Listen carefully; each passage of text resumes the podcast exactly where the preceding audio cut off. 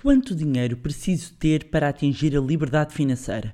Qual o montante que tenho de ter investido para me reformar? Como posso calcular o valor de acordo com o meu padrão de vida? Neste episódio vou explicar-lhe como chegar ao seu número mágico, como calcular o valor da sua liberdade financeira de uma forma super simples. Olá, o meu nome é Bárbara Barroso, sou especialista em educação financeira e finanças pessoais e sejam bem-vindos ao Money Bar. Money! Here comes the money. Here we go. Money talk. Here comes the money. Money, money, money. Dollar, dollar. Dollar, dollar. Então, meus amigos, como é que vocês estão? Animados? Se não estão, vão ficar, porque hoje, meus amigos, e vocês já devem ter visto pelo título, eu hoje trago a fórmula, o número mágico, a regra dourada, o montante da vossa liberdade financeira e vocês vão poder calcular num instante sem ter de saber análise financeira. Sim, é verdade, é muito mais simples do que parece. Portanto, hoje vou responder-vos à pergunta quanto dinheiro preciso para a minha liberdade financeira, ou seja, quanto dinheiro eu preciso ter investido para viver de renda passiva dos meus investimentos. E se chegou agora e já está a trocar os olhinhos, a pensar no que é, que é esta renda passiva, meus amigos, já sabem que é aquele momento do redirect. Portanto, aconselho ir ouvir o episódio 20 sobre renda passiva. Mas voltando aqui, existem números e inúmeros, números e números, ok? Mas existem inúmeros modelos para hum, utilizar e para calcular o montante necessário para se reformar. E reformar vocês não estão a ver, não é? Porque eu, eh, eh, isto é um podcast, não tem a parte de se ver. Portanto, é só som, mas eu estou a fazer aspas. Eu estou a fazer aspas, muitas aspas, porque eu não acredito na, reforma como se pinta a reforma e, e, o conceito que muitas vezes é vendido uh, com, com a ideia de reforma de não fazer nada, de ah, uh, anos dourados, deixa cá parar e, e ficar aqui a fazer nhures, mas isso está outro episódio. Portanto, dizer-vos, uh, eu prefiro, neste caso, qual é que é o montante necessário para a liberdade financeira. E, mais um momento, não é? Para quem chegou agora uh, e quiser perceber melhor o conceito de liberdade financeira, aconselho ir ouvir o episódio número 7. Pois bem, hoje eu venho falar da regra dos 300. Não é a loja dos 300. E agora é o momento do. Eu ainda sou do tempo da loja dos 300. Ai, meus amigos, traz-me tantas memórias. E para quem é mais novo, vou explicar. Ah, para aí uns 20 anos, não sei, já foram 20, amigos, a sério, ajudem-me, já me perdi um bocadinho, não é? Havia umas lojas uh, que vendiam uh, todos os produtos a 300 escudos, escudos, ok? Seria hoje o equivalente a uma loja do euro e meio. E todos os produtos, repito, todos os produtos estavam lá, custavam 300 escudos ou até 300 escudos. Meus amigos, o que, é que eram os produtos? Copos, vassouras, água, cadernos, canetas, bonecos a verdadeira festa da cangalhada. E a minha querida avó, que já não está cá entre nós, era a rainha da loja dos 300 e eu adorava. Digam lá, vocês também iam ou não? Vá, ponham lá, ponham lá, já sabem que eu gosto disto. Portanto, escrevam hashtag eu ia, só isto, hashtag eu ia.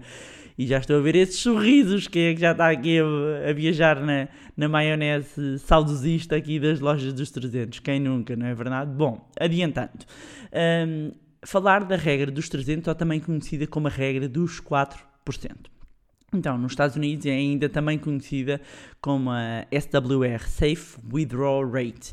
Uh, e, e, sim, tem muitos nomes uh, e, e, também é uma regra muito seguida por pessoas do movimento uh, FIRE, ou FIRA, que é Financial Independence Retire, Hurley, que é um estilo de vida cujo objetivo é, é atingir a independência financeira e a reforma o mais cedo possível, tendo por base uma frugalidade extrema, extrema de, vida, ok? E antes de, de, explicar, deixar aqui uma nota, uh, que esta é uma regra que pode funcionar mais como uma diretriz, ou seja, como uma linha orientadora para vos dar um número. Isto porque, para um planeamento financeiro a sério, há que ter vários fatores em consideração. E também já dediquei aqui um episódio, o episódio 17, ao planeamento financeiro, quem quiser saber mais detalhado. Mas em poucas palavras, a regra dos 4% uh, acaba por vir de um estudo eh, que se analisou dados desde 1925 a 1995 para determinar a quantia máxima que alguém poderia retirar dos seus investimentos no primeiro ano, digamos, da reforma e garantir que eles nunca ficariam ser, ser dinhe- eh, sem dinheiro, ok? Até, até ao final, ou seja, consideraria eh, pelo menos aqui que a pessoa reformar-se ao, ao, aos 65 e conseguiria ter a partir dali uma reforma eh, por mais 30 anos, ou seja, qual é que era o montante que precisava ter investido, ia retirando eh, o dinheiro e esse dinheiro só se esgotaria ao final de 30 anos. Então, o estudo foi publicado em 1998 pela Universidade de Trinity e eu também já falei disto no, no eh, num podcast, agora estou, estou aqui a dedicar, indicou os, os 4% como uma taxa de retirada sustentável. E no fundo significa que se consumir 4% dos seus investimentos no primeiro ano da, da reforma, assim chamar, não é? Da liberdade financeira, e ajustar esse valor pela inflação todos os anos daí para a frente, estará praticamente a garantir que nunca ficará sem dinheiro durante um- o período dos 30 anos seguintes. Isto ocorre porquê? Porque o estudo veio mostrar que o mercado tende a crescer pelo menos o equivalente à inflação mais 4% a cada ano. Já vou explicar mais em detalhe. Portanto, hum, faltava aqui apurar uh, qual é que é o montante que temos de ter investido para conseguir retirar 4% de um bolo todos os anos, ok? Um, e aqui a regra e, e a fórmula tem por base ter o património investido essencialmente em pelo menos duas grandes classes de ativos, ações e obrigações. Um, e, e para vocês terem aqui uma ideia, eu costumo usar aqui uma analogia com a galinha uh, e com os ovos, não é? Nós queremos os ovos. Os ovos uh, é o, o rendimento mensal que nós temos. Nós queremos um ovo, neste caso um bolo de dinheiro todos os meses, não é? Uh, e, e queremos saber é de que tamanho é a galinha, não é? Quanto é que temos, qual é o bolo do nosso investimento para ele nos dar um rendimento passivo um, e que nós consigamos retirar 4% uh, deste bolo todos os anos. E, eu não vou estar aqui a detalhar a equação que permite chegar a uma conta que é simples, porque ainda por cima em podcast perceber aqui a simplificação de, de, frações pode ser confuso e na realidade não é isso que, que, se pretende, pelo contrário, eu disse que a conta ia ser simples e é. É, é, é, é básica mesmo depois de compreender, não é? Mas há aqui uh, um, um, um, montante, há aqui uma fórmula para chegarmos a, a, uma conta depois simples de fazer, mas basicamente o que é que precisamos de saber? Para, vos ir começando aqui a construir uh, o caminho. Precisamos de saber o montante de rendimento mensal desejado. Portanto, temos de imaginar o valor mensal que vamos necessitar e depois estão preparados, vou dizer a regra. Depois basta multiplicar por 300. Portanto, a quantidade de dinheiro que precisa para ser financeiramente livre é igual às suas despesas mensais multiplicadas por 300. É tão simples assim. É por isso que umas vezes é chamada a regra dos 4% ou a regra dos 300. Ou seja, mas não é no montante uh, das suas despesas de hoje, ok? Uh, esta hora já sei, não é? Que se estiver sentado já me largaram, não é? Já estão agarrados aí à calculadora, verdade? É, estão-se a rir, pois, pois, estou-vos a ver. Ou não, mas já estou aqui a imaginar. Então, primeiro, vamos ter que fazer o quê? Analisar as despesas mensais atuais. Agora já estão a perceber por que razão eu digo que nem que seja uma vez tem de fazer um orçamento, aliás, um mapa de fluxo de caixa, de entradas e saídas de dinheiro. Começam a ver, não é? Como eu digo sempre, não é? Que os pontos mais uma vez se unem, verdade? Portanto, primeiro vamos uh, apurar uh, as despesas mensais atuais, em seguida vamos ajustar esses valores uh, para, para os valores mensais que que são expectáveis, não é? Temos de trabalhar com projeções, mesmo quando trabalhamos para o futuro, estamos sempre a trabalhar com projeções, não é? Um, qual é que é o valor uh, mensal de, de- das despesas ou do nosso padrão de vida quando atingirmos a idade da reforma que, ou, ou- ou para o período em que almejamos atingir esta liberdade financeira. Se é daqui a 20, 30, 40 anos, portanto, temos que imaginar que idade é que temos hoje, o nosso padrão de vida, esperamos que elas aumentem, que diminuem, ok? Ahm, nesta, nessa altura já pode, pode se calhar já não ter filhos a cargo, mas tem outras despesas, no fundo, é eh, vocês eh, fazerem uma projeção realista, ok? Ah, depois de fazer isto, já pode calcular o montante de investimento necessário para cobrir essas despesas multipli- multiplicando por 300, ok? Por exemplo, vamos dar um exemplo. Vamos imaginar que vai precisar de 5 mil euros por mês. Significa o quê? 5 mil vezes 300 vai dar 1 milhão e 500 mil que precisa ter investidos. Imagina que eh, prevê que eh, quer ter um- uma retirada de 10 mil euros por mês. Assim, o seu pote de investimento ou a sua galinha teria de ter 3 milhões de euros. E eu sei que pode parecer assustadora a palavra milhão para algumas pessoas, hum, ou, mesmo até o conceito às vezes de se tornar financeiramente livre, mas lembre-se de que os juros compostos podem fazer com que grandes números pareçam a walk in a park. Isto, claro, desde que tenham tempo suficiente para pôr os juros compostos a trabalhar para si. Porque, como sabem, obviamente o efeito de capitalização tem o tempo a trabalhar para si. Ok? Portanto, não podem querer juros compostos em dois anos. Amigos, get real, não é? Faz o efeito de capitalização, nós precisamos de, de tempo. Ok? Que é- é- portanto, vocês, é importante que percebam aqui o conceito dos juros compostos e para perceberem melhor, e recomendo que ouçam o episódio número 2 e que, mesmo quem já tenha ouvido, se calhar agora que já está mais à frente, um bocadinho nos podcasts, vale a pena ouvir novamente, porque às vezes nós precisamos, é por isso que eu, às vezes há, há livros que eu gosto de ler e reler, porque o momento ah, é outro, o meu conhecimento é outro e, e eu já vou olhar e, e trabalhar aquele conteúdo de uma maneira diferente, ok? Portanto, episódio número 2, sim, foi mesmo dos primeiros e para quem me conhece já, já sabe que eu há muito, muito, muito tempo falo desta maravilha, ah, a oitava maravilha do mundo, como dizia Einstein. E claro, começam também a compreender que um estilo de vida frugal pode ajudar a atingir um montante mais cedo. Porquê? Porque como eu preciso, se eu precisar de menos para garantir o padrão de vida, o bolo também pode ser menor, ok? E uma das coisas que, eu, que, eu- que, eu- que sempre me atraiu e que eu achei peculiar e que eu gosto de falar desta regra é porque é uma metodologia que permite às pessoas visualizar, ter uma meta, ter algo que parece mais palpável, não é?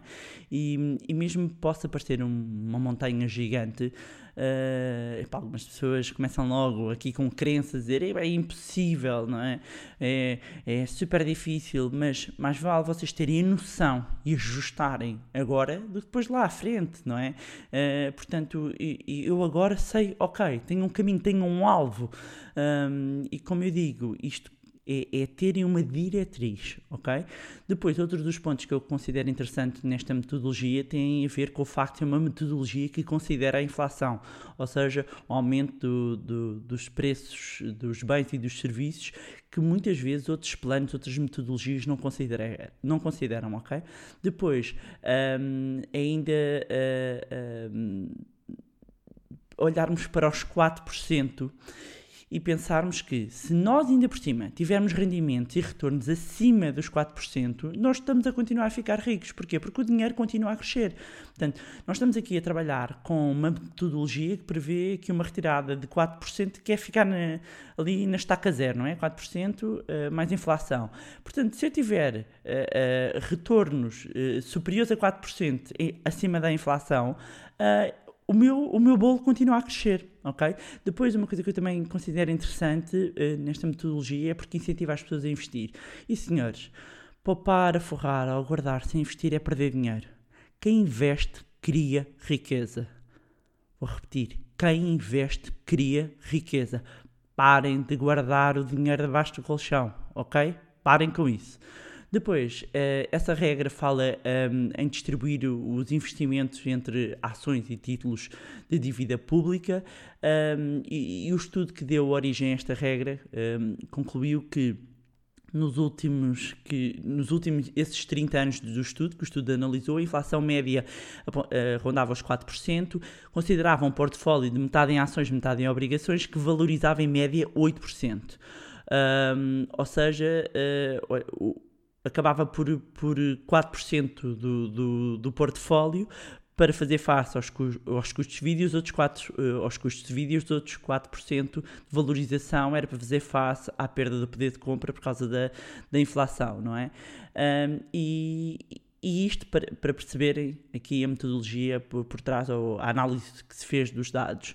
No entanto, este, este estudo ao longo do tempo mereceu também eh, algumas críticas que são feitas e alguns pontos eh, em destaque que eu, vou, que eu vou aqui mencionar. Primeiro, o facto de não ter em conta ah, crises como aconteceu em 2000 ou 2008, em que pode cair 50%, em que faz um dano muito forte na, na, na carteira eh, e a pessoa estiver a sair ah, ah, do mercado de trabalho, ou seja, se estiver a reformar nesse, nesse momento, uma perda de 50% na carteira de investimento acaba por inviabilizar aqui uma parte dos 4%. Ah, e, e eu, particularmente, eh, cheguei a falar com muitas pessoas na altura do subprime, que, quando estava nos Estados Unidos, e entrevistei muita gente que eu ficava parva, que eu perguntava. eh, Então, lembro-me de fazer várias, várias entrevistas em frente à Bolsa de Nova York e perguntava então eh, que é que, que- como é que isto está a afetar a sua, a sua carteira de investimentos, porque é muito normal nos Estados Unidos as pessoas terem o dinheiro investido em, em ações, em obrigações e outros instrumentos financeiros. E lembro-me, ah, houve um senhor que me marcou imenso que ele disse: Bom, eh, eu perdi metade da minha carteira, eh, ia-me reformar no final deste ano, vou ter que continuar a trabalhar. E pronto, o homem disse-me aquilo e continuou a sua vida. E eu fiquei assim a pensar: bem, perdeu metade do valor da carteira. Portanto, este, eh, e para dizer que acabei por, por, por na crise do, do subprime nos Estados Unidos e, e, e, e acompanhei muito de perto essa crise do- dos mercados financeiros, acabei por, por, vi- por ver isto eh, a passar-se na, na prática. E, e, portanto, isto é uma das críticas que é feita a esta metodologia. Outra é, é, é o facto de optarem pela divisão do portfólio 50% em ações, 50% em obrigações, pensando que as obrigações eh, valorizam em tempos de crise. Uh, sempre houve um bocadinho este, este equilíbrio do, do, do portfólio, porque à partida comportam-se uh, em sentidos opostos, ou seja, quando, a- quando as ações sobem, uh, as obrigações tendem a descer, quando o mercado está em crise, portanto, as obrigações tendem a valorizar e a bolsa tende a descer. Mas esta premissa era uma premissa certa antes dos primeiros quantitative easing, as ajudas, eh, injeções de liquidez por parte dos bancos centrais que levou a uma alteração total na maneira como, como se têm comportado as obrigações. Outra eh, das críticas feitas é o facto de não se contabilizar os impostos e as comissões. No entanto, o que eu faço, isto para mim é muito fácil de se ajustar, é considerar que os 4% acima da inflação já são líquidos, por isso eh, é que eu vos vou dar também um valor mais conservador e ajustado, mas wait a moment, ok? Já lá chegaremos. Depois, outro ponto de crítica aqui é a eficácia da metodologia ah, relativamente às próprias mudanças do estilo de vida. Ou seja, mesmo dos 65 aos 90 anos, não é, não é possível presumir que estará sempre a viver no- com o mesmo estilo de vida, ah, com a mesma qualidade de gastos e, e os gostos e as preferências das pessoas mudam com o tempo, não é? Portanto, fazer-se assim uma projeção a tão longo prazo acaba por, por ser difícil de mantê-la realista. Depois, outra coisa é os custos de saúde. É, é um, um fator de maior preocupação e stress financeiro que, na velhice tem a ver com os cuidados médicos, não é? E, e portanto, quando, quando encontramos o, o tal valor, não podemos pensar no valor aos dias de hoje, não é? Em que temos um. eh, Somos mais jovens, não é? Porque estamos a projetar para o futuro, vamos ser sempre mais jovens do que ah, ah, o momento em que estamos a projetar, ahm, e sabendo que lá está, que é uma projeção, mas eh, eh, torna- torna-se eh, muitas vezes aqui há um viés para sermos excessivamente otimistas eh, relativamente até às despesas de saúde. Pelo sim, pelo não, ter um seguro de saúde é um fator a considerar. Pois bem, Isto acabam por ser então as críticas, falei-vos de- dos pontos positivos de- do- do que eu gosto desta regra, eh, aqui o- as críticas que são feitas, e, e- e este foi, no entanto, um estudo que já tem algum tempo. Felizmente há gente inconformada no mundo, como eu digo, graças a Deus, e portanto, não havendo dados atualizados, há que atualizarmos.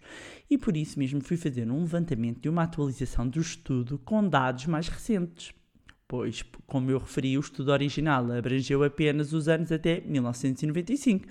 Portanto, e eu mencionei, uma das críticas era que não, não apanhava aqui a crise. Pois bem, eh, nesta nova atu- atualização, eh, que fui buscar ehm, juntamente eh, numa análise aos, a estes dados do estudo da Universidade de Trinity, são considerados os retornos até 2019, enquanto o estudo original apenas cobria eh, 30 anos de reforma, este vai considerar aqui 50 anos, ou seja, já a pensar em quem se possa querer reformar ou atingir a liberdade financeira mais cedo. E depois eh, também teve em consideração não só o efeito no mercado norte-americano, como também mercado europeu. Depois pegou, ah, desta vez, em dados entre 1871 e 2019. E não vou discorrer aqui os detalhes dos estudos para, para também não adormecerem, não é? Que isto já vai longo. Ahm, mas o que é interessante é que as conclusões originais mantêm-se, não é? E eh, dar-vos aqui logo aqui uma conclusão é que uma taxa de retirada de withdrawal de 3,5% acaba por ser mais segura. E porquê? Nesta 3,5% acabamos por ter aqui um meio ponto percentual. eh, Já vamos acomodar aqui um efeito que possa haver não só de, de- de impostos eh, e das comissões, como uma parte atenuada de evolução dos mercados. E o que é que isto significa? Eu já fiz aqui os cálculos até ajustados para vocês. Quem é a vossa amiga? Quem é? Portanto, para acharem o número mágico, basta multiplicarem por 350 e não 300, ok? Ou seja, se antevêem que vão precisar um rendimento mensal futuro, por exemplo, de 3 mil euros, é multiplicar esse valor por 350. E quanto é que dá? Aí está o tão desejado milhão para tanta gente. Sim, meus amigos, se soubessem a quantidade de pessoas que acompanham mesmo a nível pessoal e até de mentoria, quando eu lhes pergunto, então qual é que é o montante que pretendem, estamos aqui a olhar para a carteira, quanto é que, quanto é que precisa para, para, para realizar então este objetivo, qual, é que é o sonho? E a uma esmagadora maioria dos que eu acompanho falam, e quem não tem, em ter um milhão investido. Pois há, há pessoas que o objetivo é outro, não é? Porque já têm vários milhões. Ahm, é, é ter um milhão investidos. Pois bem, ficam a saber que os 3 mil vezes 350 dá mil e...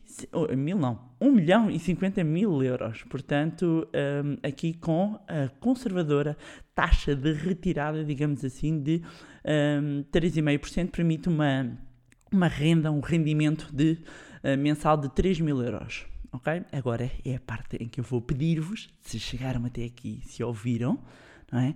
Para eu saber quem é que ouve mesmo até ao fim.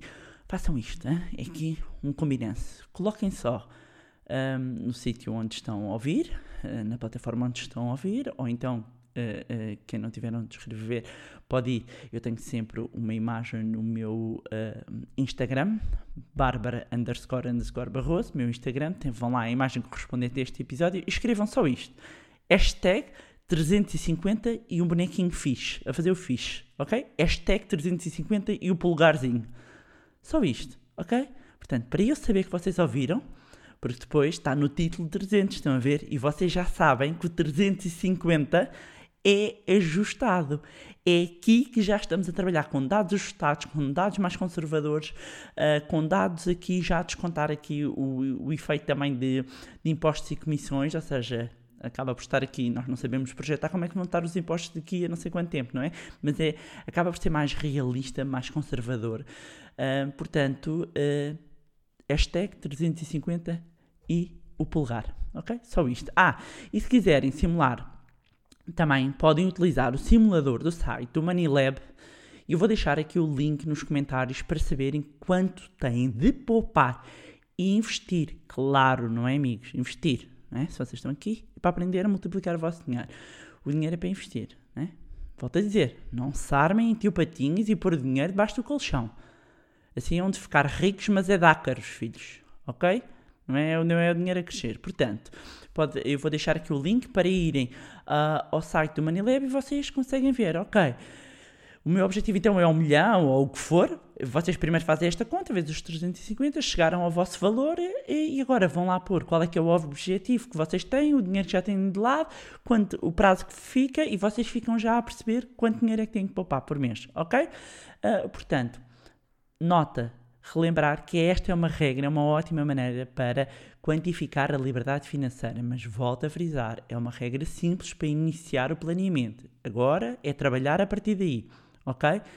E pronto, era isto que eu tinha para vos trazer neste episódio espetacular. Digam lá se não foi espetacular. Foi, não foi?